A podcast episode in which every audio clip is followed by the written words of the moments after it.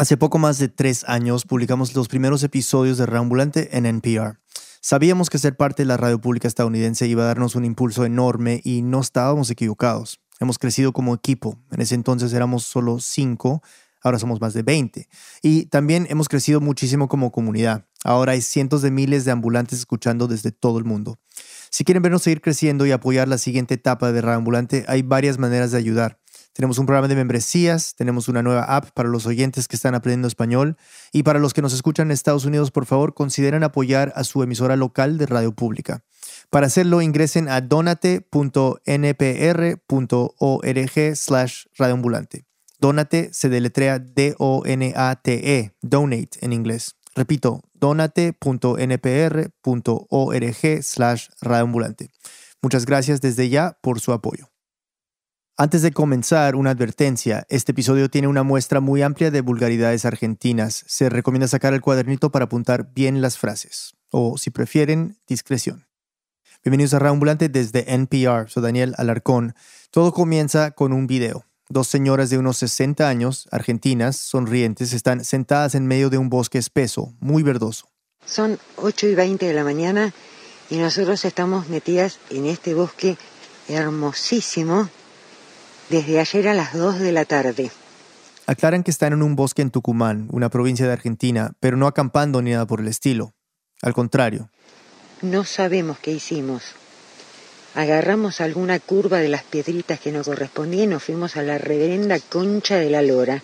Por si no quedó claro, se perdieron. Y acá estamos, esperando que alguien nos rescate. Exactamente. Así que porque no tenemos la más puta idea de cómo mierda salir y no saben la cantidad de cosas que pasamos. Y es que de verdad no se pueden imaginar la cantidad de cosas que pasaron. Fue una odisea. Hoy la historia de dos mujeres en un bosque tucumano tratando de volver a la civilización. Y es importante aclarar aquí que ambas están bien, así que no se preocupen. Nuestro editor Luis Fernando Vargas habló con ellas. Aquí Luis Fernando.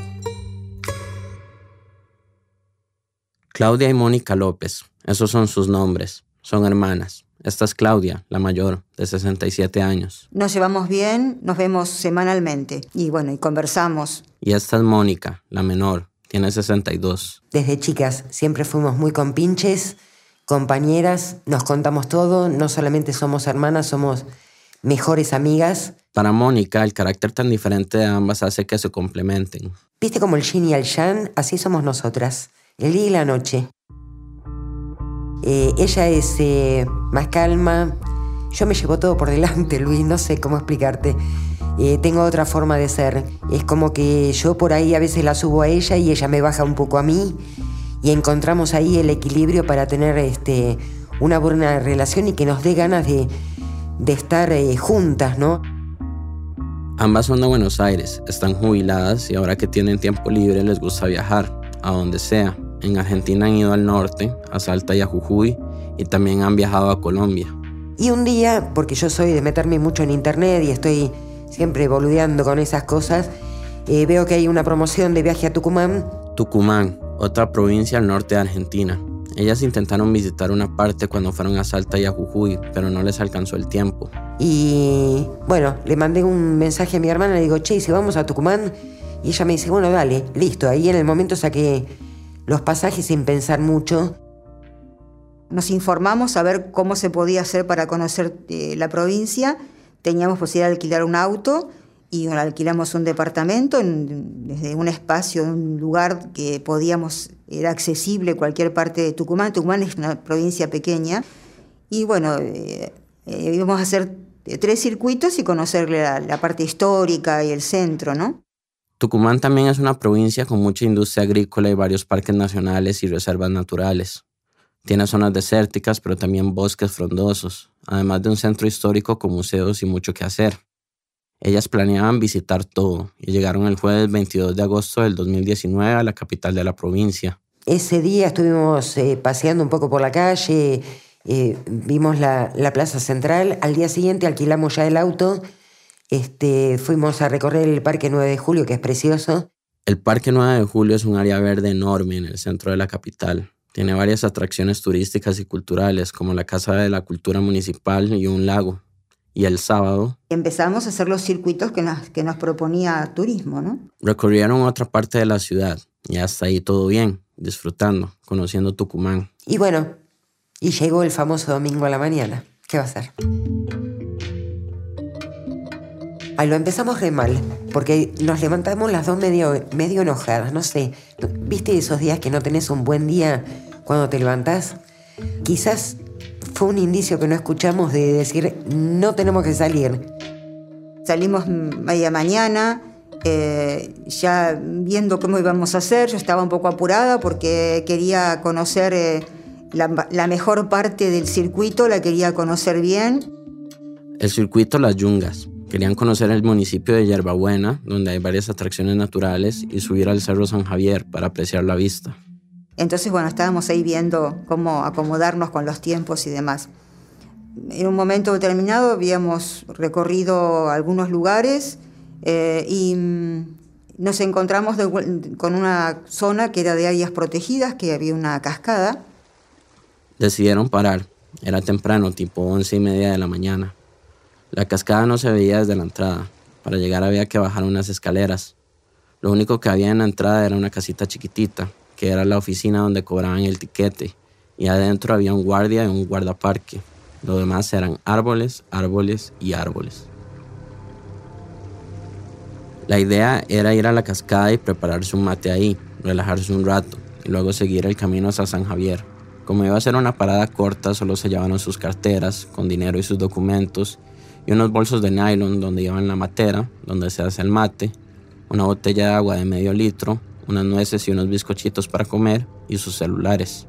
Pagaron la entrada y bajaron las escaleras que eran de unos 500 metros, muy empinadas, hechas de tierra y tronco. Y después aparece un arroyo con piedras eh, para continuarlo. Eh, hay que tener, seguir ese arroyo para encontrarse con la cascada. Es una zona muy tupida con muchísima vegetación Caminaron como 500 o 600 metros por el arroyo y finalmente llegaron a la cascada. Ah, el lugar es precioso, es un sueño, todo lleno de piedras. Eh, es un hilito de agua, es una cascada muy chiquitita, pero el agua baja con bastante potencia. Y había gente que bajaba para, con sus valijas, con sus bolsitos para tomar mate o en familia también. No había muchísima gente, pero sí había gente. Y ahora sí, era el momento de sentarse a tomar un mate y cuando mi hermana prepara todo, se da cuenta que no había llevado la yerba. Imagínate el rosario de puteadas que le mandé porque yo quería tomar un mate. Habían caminado un buen trecho, así que descansaron un rato ahí. Fue como una hora, sin mate, y luego decidieron volver.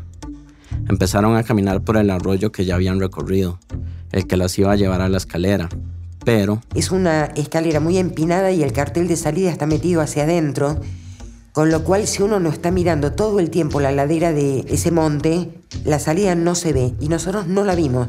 Y el arroyo, o sea, el camino a la cascada bordeaba un monte, entonces no podían ver la cascada para ubicarse. Habíamos caminado un poco, entonces este, eh, Mónica dijo, este camino me parece que no es el de la vuelta, eh, porque era distinto el tipo de piedras que había y, habíamos caminado bastante. Entonces empezamos a buscar las, los carteles, las señales de la, que decían salida y no encontramos nada. Ya habían cruzado algunos arroyos que se conectaban con el arroyo principal que conducía a la cascada. Empecé a ver que las piedras cambiaban de color y dije, chao, estamos, ya está, este no es el lugar.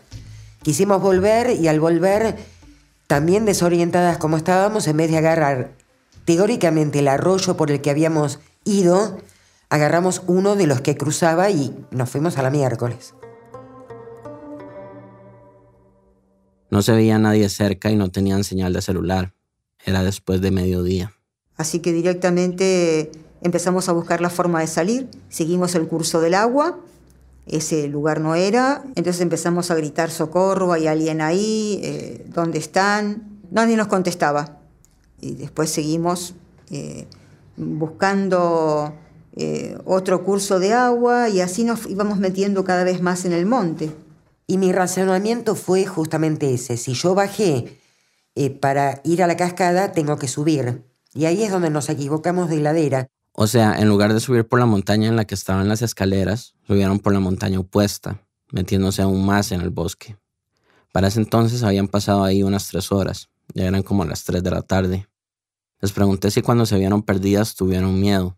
Claudia me dijo que... Sentí preocupación, claro que sí, eh, pero no, no le di demasiada trascendencia, porque lo que necesitaba era estar atenta, estar despierta, estar bien como para poder tomar decisiones que, que no nos perjudicaran ni a ella ni a mí, ¿no? Sabía que la solución la íbamos a encontrar. Y lo mismo Mónica. Yo tengo tanta confianza en que voy a encontrar la, la solución como siempre en mi vida lo hice, que sabía que de ahí íbamos a salir. Al principio lo tomé con bastante inconsciencia, te soy sincera, hasta como con un juego, ¿entendés? Ah, bueno, estamos perdidas, esto es una pavada salir de acá. Así lo tomé yo. Mi hermana es más cauta, mi hermana se sumía en los silencios y bueno. Pero igual Mónica estaba angustiada de que sus hijos se fueran a asustar. Yo tengo dos hijos y los tres somos muy pegotes y vivimos conectados en WhatsApp, en el teléfono, en, los mails, en todo.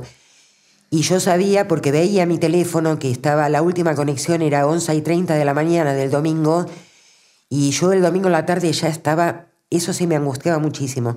Sabía que iban a estar desesperados. Claudia y Mónica estaban arriba en la ladera cuando empezó a anochecer, así que decidieron empezar a bajar. Y entonces, eh, bueno, ahí fue cuando Mónica me dijo, espera, porque no te va a gustar lo que hay aquí. Yo venía detrás de ella. Y así es cuando llegamos eh, a ese lugar en donde ya no se podía bajar. Era un barranco grande, imposible de bajar sin lastimarse. Mónica se sujetó al tronco de un árbol para no caerse porque estaba al puro borde.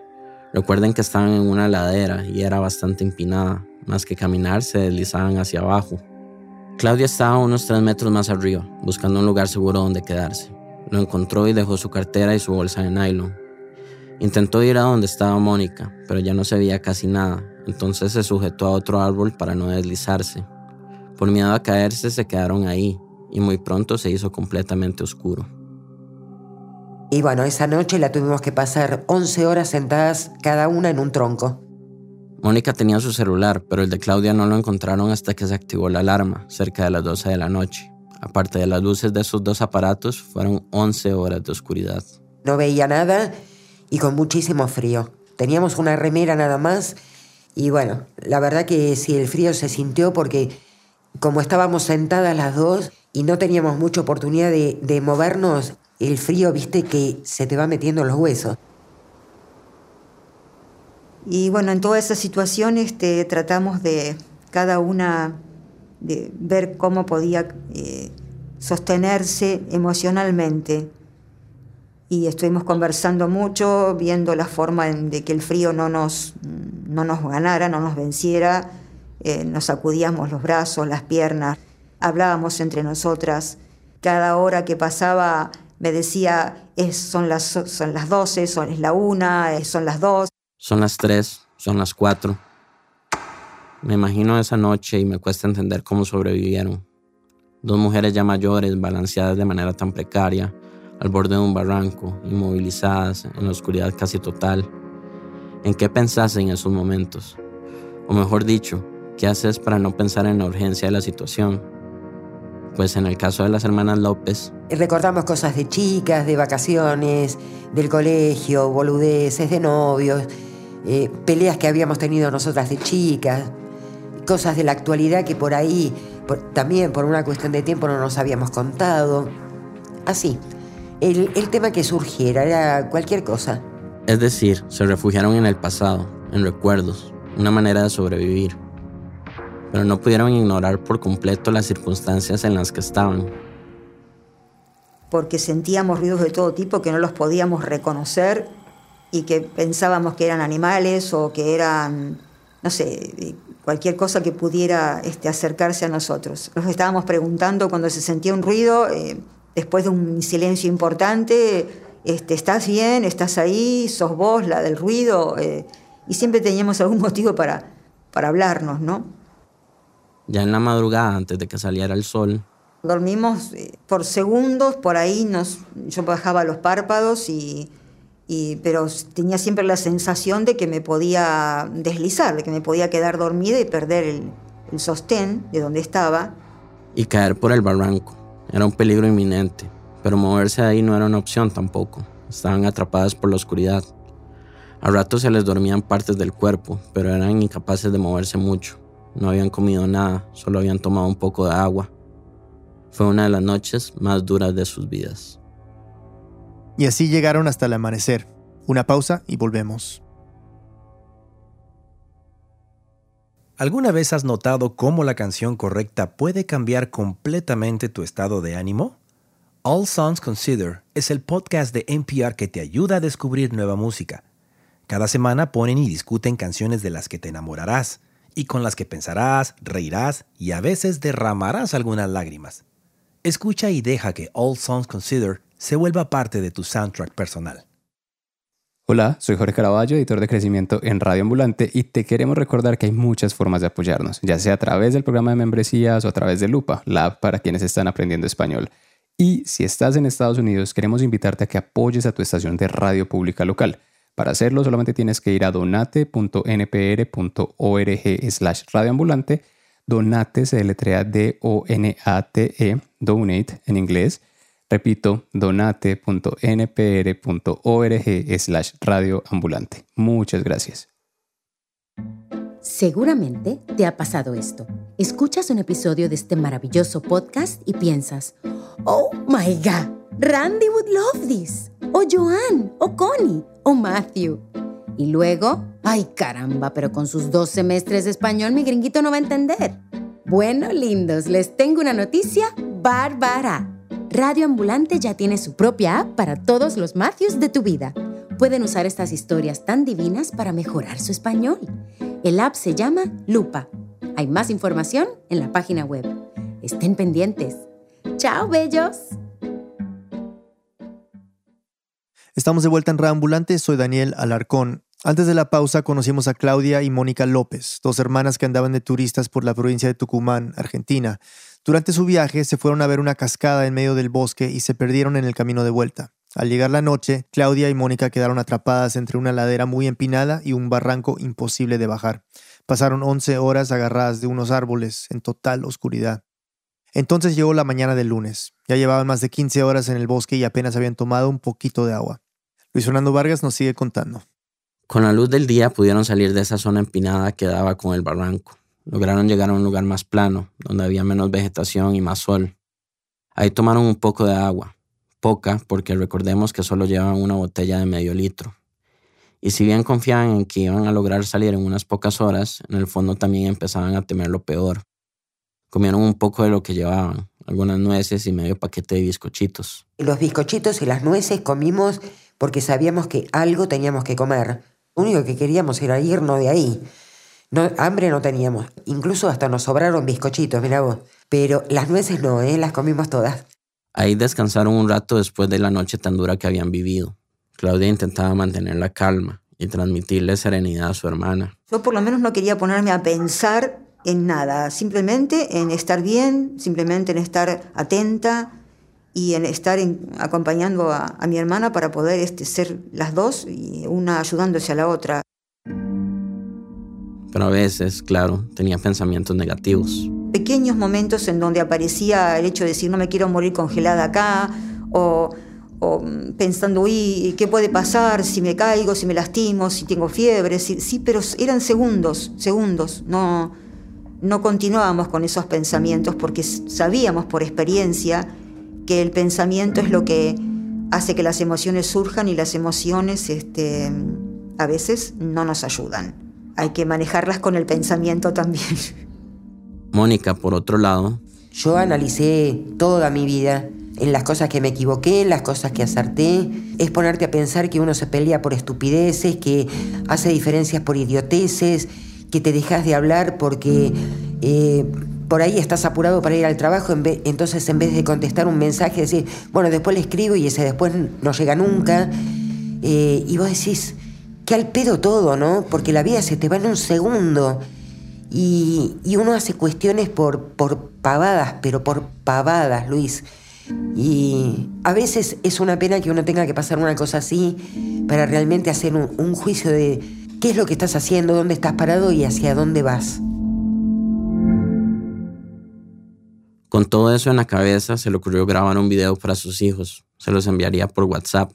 Mi humilde pensamiento fue, bueno, si en algún momento hay señal, que le llegue el video para que ellos estén tranquilos. Y ese fue el video que escuchamos al inicio. Les vamos a contar una historia. Son 8 y 20 de la mañana y nosotros estamos metidas en este bosque hermosísimo desde ayer a las 2 de la tarde.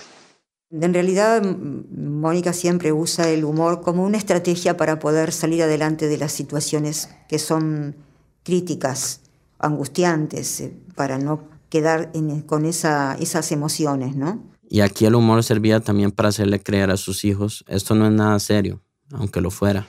Dormimos en el bosque, en la selva tucumana, colgadas de dos árboles. Sí, señor es quizás la única fortaleza que tenga. Es como un escudo, viste, el, humor. Todo lo más bien, llegamos, nos sacamos la foto, bla, bla, bla, bla. Cuando salimos de ahí, no sabemos qué hicimos. Agarramos alguna curva de las piedritas que nos correspondían y nos fuimos a la reverenda concha de la lora. Tranquila no estaba. El video, tal como me ves, es como soy yo, estando bien. Yo soy de joder, de, de, putear, de hacer chistes, de eh, soy de hacer sorpresas y qué sé yo, así. Entonces quería que me vieran tal cual soy para que ellos, eh, aparte de escuchar mi voz que los tranquilice, me vean que estoy bien. Y bueno, claro, aprovechar para pedir ayuda. Así que chicos, Dios quiera que alguien mande este maravilloso mensaje y nos vengan a rescatar porque queremos volver, estamos cagadas de frío. Agradecidas de que hayamos pasado lo que pasamos, porque lo pasamos ya está. Pero ya está, no es para repetir. Así que, bueno, los amamos a todos. Exactamente, los amamos. Y cuando le pregunté cómo se sentía cuando grabó el video, Mónica me dijo... No te voy a contar cómo estaba ni antes ni después del video, eso me lo guardo para mí.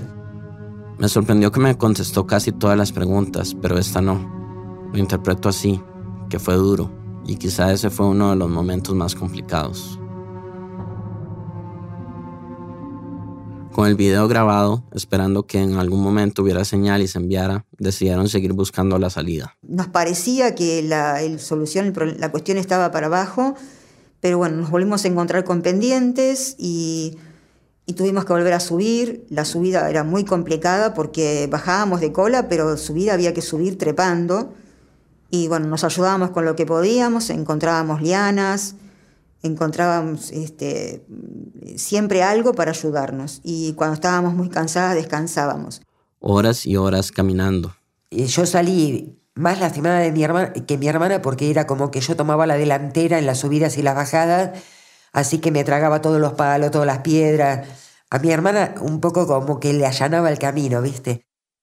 Mientras buscaban la salida, Mónica dice que ambas empezaron a tener alucinaciones. Ay, no sabes, vimos de todo. Vimos personas, vimos vacas, vimos caballos, este, vimos mariposas, de todo. Entonces yo decía, le decía a mi hermana, mirábamos hacia abajo y veíamos vacas, caballos, gente. Y le digo, Clau, ahí están, empezábamos a gritar como locas, ¿no? Claudia también veía una especie de estructura de madera y un pasillo que llevaba a una escalera, pero Claudia le decía a Mónica que cerrara y volviera a abrir los ojos. Y yo cerraba los ojos, los abría y no había nada. Era una desesperación enorme. Y después volví a ver cosas y yo le decía a mi hermana, ahora no los voy a cerrar. Prefería seguir imaginando que había algo ahí. Pasaron las horas y otra vez empezó a hacer de noche. Ya llevaban más de 30 horas dentro del bosque. El agua empezaba a escasear, así que decidieron encontrar un lugar plano para poder pasar la oscuridad. Dieron con uno donde había un tronco que se estaba quemando y tenía humo saliendo de él, un poco de calor. Y buscamos hojas para mm, poder acostarnos sobre ellas y teníamos una bolsa, unas bolsas de nylon para poder mantener un poquito más el calor. Esos días la temperatura en la noche anduvo entre los 10 y 14 grados. Así que bueno, nos pusimos juntas, nos acostamos ahí y, ahí ese día estábamos cansadas, así que sí, pudimos dormir. Llegó la mañana del martes y siguieron insistiendo en encontrar la salida con la energía que les quedaba. En la noche, Mónica había visto luces pendiente abajo, así que decidieron ir por ahí, pero se volvieron a encontrar con un barranco de unos dos metros de altura. Era muy peligroso tirarse. Eran momentos de mucho silencio, de moral baja. Por la tarde se les acabó el agua. Ya habíamos empezado a juntar orina, porque si el miércoles teníamos que estar ahí, ya no teníamos agua. En un momento yo le digo a mi hermana, la puta madre, no me quiero morir acá. Entonces le digo, pero como tengo tantos cojones, voy a salir y voy a seguir hinchándole las pelotas a mis hijos. Así se lo dije. Claudia, como solía hacer, se hundió en el silencio. Para ese momento ambas... Nos pusimos en manos de Dios.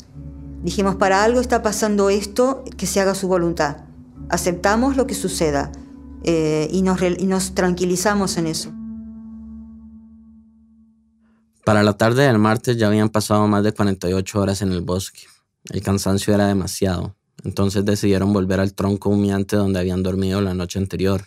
Y decidimos hacer una casita porque encontramos unos, unas cortezas que, de un tronco inmenso que se estaban desprendiendo.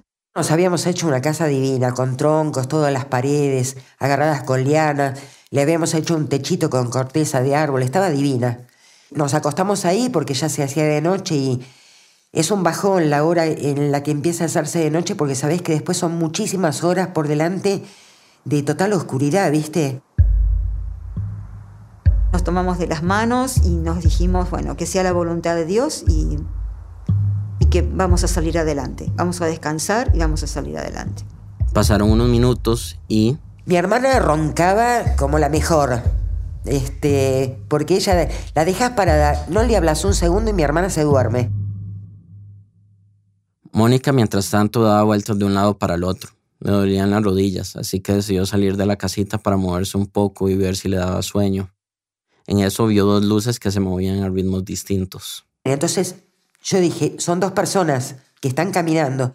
Y empieza a gritar socorro, yo estaba dormida. Empieza a gritar socorro, y yo escucho su socorro y grito con ella. Empezó, socorro, socorro, socorro. Y yo le digo, para, no me dejas escuchar.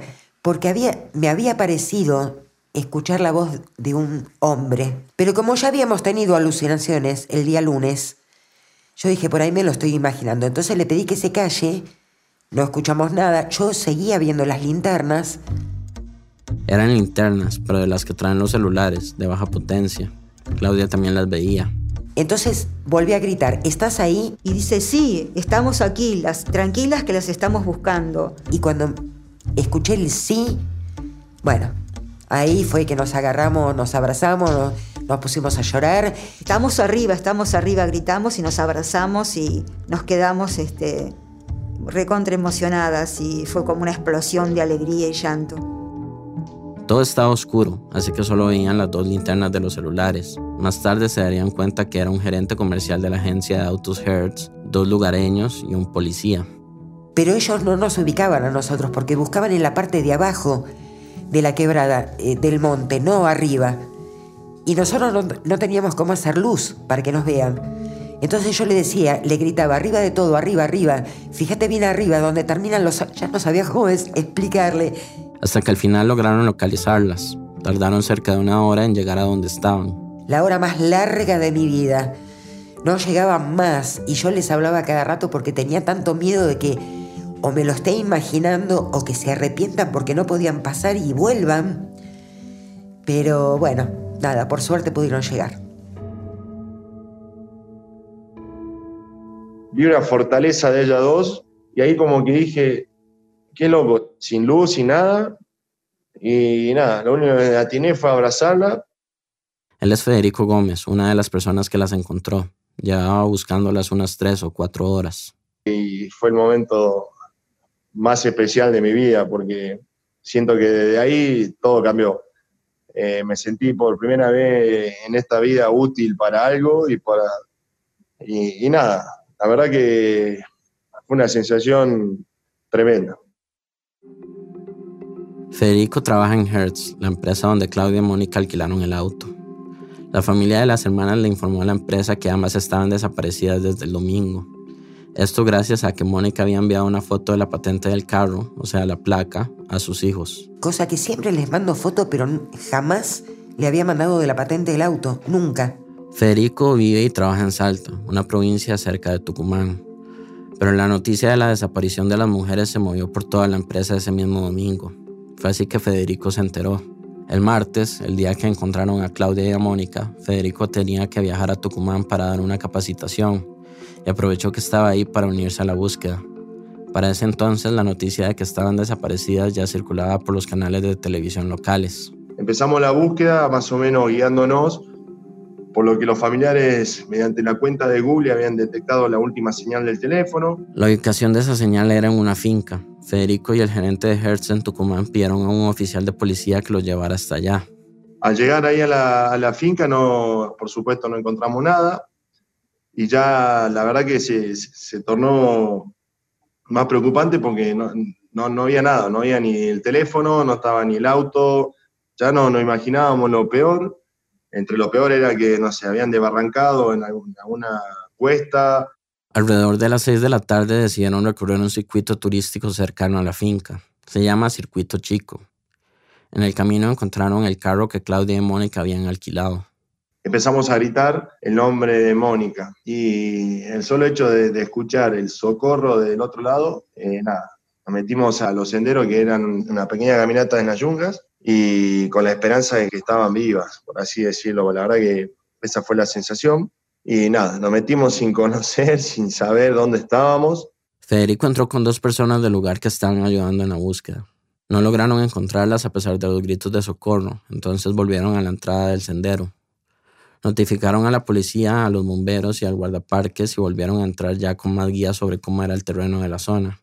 Esta vez sí pudieron dar con ellas. Estábamos deshidratadas, sí, pero todavía teníamos este, energía como para poder colaborar. Eh, y lastimadas, muy sí, la piel, eh, sí, las hojas, el deslizarnos por la tierra, el tratar de trepar, este, el tratar de engancharnos para no deslizarnos del modo que pudiéramos. Sí, sí, Mónica tiene un hombro bastante lastimado todavía tenían que salir de ahí. Entonces Federico... Empecé a trabajar desde el lado de todo lo que yo sabía. Sabía que la nieta de una de las señoras eh, cumplía año ese día, sabía que el hijo estaba en Tucumán. Entonces empezar a incentivarlo con ese, mirá, tenemos que bajar, tu hijo está acá, así que sabe que estás bien, tenés que darle un abrazo. Mónica, tenés que llamar a tu nieta para saludarla. Eh, mirá que hoy es su cumpleaños, nunca la dejaste saludar. Y bueno, empecé a motivarla, motivarla. Al llegar abajo de la loma en que estaban, se encontraron con bomberos que les dieron agua y caramelos para subirles el azúcar. El hijo de Mónica las esperaba a la salida. Había viajado a Tucumán para buscar a su mamá. Y a pesar de que los bomberos dijeron que, y los médicos también, que no se acerque a mí para que yo no tenga una emoción muy fuerte al verlo, yo empujé a medio mundo, fui y lo abracé. Eh, era lo que necesitaba. Fue un encuentro muy emotivo un abrazo interminable. Es algo que, viste, cuando, cuando no te querés desprender una, de una persona, como decir que no pasaba esa noche, porque ellas decían, yo creo que de esta noche no pasábamos.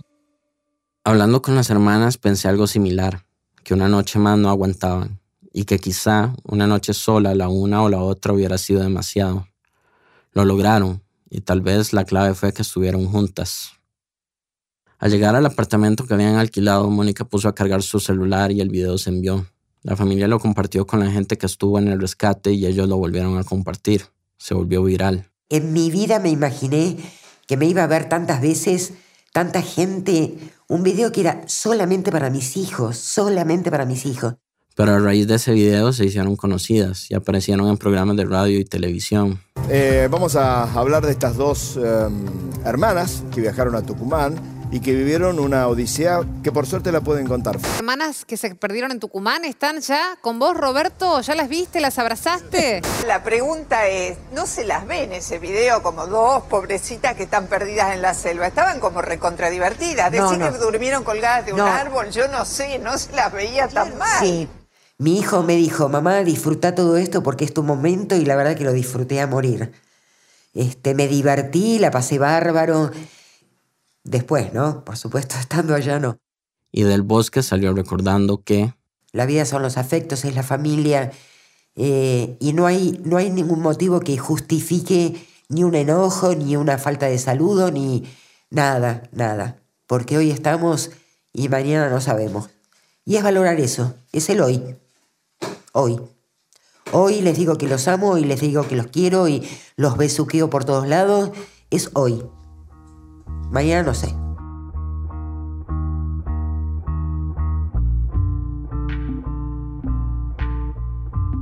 Luis Fernando Vargas es editor de Rambulante, vive en San José, Costa Rica. Este episodio fue editado por Camila Segura y por mí. El diseño sonido y la música son de Andrés Aspiri y Remy Lozano. Andrea López Cruzado hizo el fact-checking. Muchas gracias a Florencia Flores de Tristana Producciones por su ayuda en esta historia.